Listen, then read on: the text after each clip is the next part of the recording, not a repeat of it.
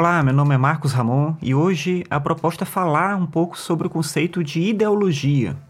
Muitas vezes a gente costuma ver o termo ideologia sendo utilizado de maneira pejorativa, como algo necessariamente ruim. Mas essa visão não é tão simples assim, né? Porque o termo ideologia foi criado no século XIX por um filósofo chamado Antoine Destutt de Tracy para designar o que ele chamava de uma ciência de ideias. De maneira geral, então, a ideologia se referia a um conjunto de ideias, crenças ou opiniões. E a proposta do conceito original era formular uma ciência das ideias como uma espécie de história natural delas, examinando o processo e a origem da formação do pensamento humano no decorrer da história. Era uma doutrina então fundada no espírito iluminista, que acreditava contribuir com um projeto de educação e emancipação da humanidade. De onde vem então esse sentido negativo da palavra ideologia, que acaba sendo mais comum? Bem, ele vem da obra de Marx e Engels. Esses autores trabalham a ideia de ideologia como um instrumento de dominação de uma classe sobre a outra.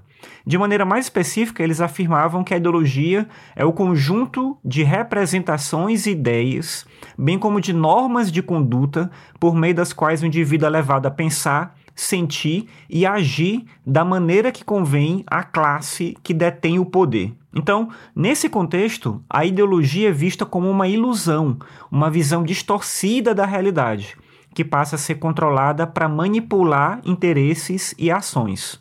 Para o Marx e para o Engels, a ideologia é um mascaramento da realidade, uma forma de dominação, que, gerando uma falsa consciência, condiciona as pessoas a acreditarem em coisas que acabam contrariando, digamos assim, os próprios interesses dessas pessoas. Então, nessa perspectiva, existem algumas características da ideologia. Por exemplo, a naturalização, que consiste em fazer a gente aceitar como naturais e evidentes coisas que na verdade são fruto da ação humana. Então, alguém poderia, por exemplo, defender que a diferença entre pessoas, ou a diferença entre gêneros ou raças é natural porque sempre existiu, e na verdade seria fruto da ideologia.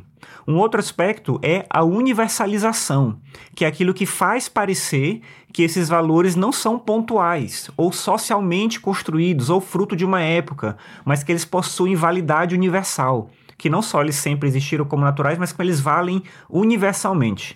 E aí um outro elemento chave é o que a gente chama de inversão, ou seja, o processo de representação de uma realidade invertida, em que o efeito é colocado como causa ou vice-versa.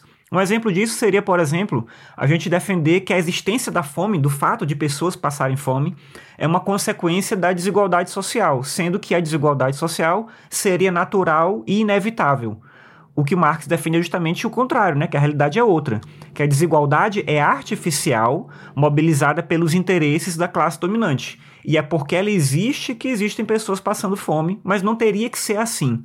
Então, a ideologia sempre cria inversões para fazer parecer que a realidade é a aparência, a aparência é a realidade, causa efeito, enfim, confunde as coisas aí. Daí, nessa perspectiva, a tarefa crítica da filosofia é desmascarar a ideologia, desfazendo as ilusões que ela gera. A filosofia do Marx, é importante lembrar, se insere na distinção entre a aparência e a realidade, uma coisa que remonta ao embate entre o pensamento de Heráclito e Parmênides já lá na antiguidade. Para o Marx, a ideologia toma a aparência por realidade e por isso a tarefa da filosofia seria mostrar a verdadeira realidade, encaminhando não só um conjunto de ideias, mas um conjunto de ações que possam nos ajudar no processo de libertação da ideologia. No entanto, acho que é importante finalizar aqui dizendo que essa perspectiva não é assim amplamente aceita. O Paul Ricoeur, por exemplo, desconfiava da perspectiva do Marx porque entendia que, para ele, para ele, para o Marx, né, no caso, a ideologia é sempre fruto do outro, é sempre algo do outro. E a filosofia é sempre libertação da ilusão. O Ricoeur, ele não nega que exista ideologia no sentido negativo que o Marx aponta, mas ele se questiona o seguinte: será que a ideologia tem só um lado? Ou seja, será que quem combate a ideologia dominante não cria também para esse fim as suas próprias ideologias? Na perspectiva do Marx, não. Ele, Marx, não criava nenhuma ideologia, ele só combatia a ideologia. O que o Paul Ricoeur faz é colocar em perspectiva essa ideia da ideologia. Será que ela não existe para todos os lados, em diferentes contextos? É só essa reflexão que ele vai colocar e que eu acho que é interessante para pontuar o final aqui dessa discussão que eu trouxe. Mas bem, é isso. Espero que você tenha gostado dessa reflexão bem rápida aqui sobre o conceito de ideologia. Se tiver qualquer coisa para perguntar ou sugerir, pode mandar um e-mail para mim no contato marcosramon.net. E é isso. Até mais. Tchau.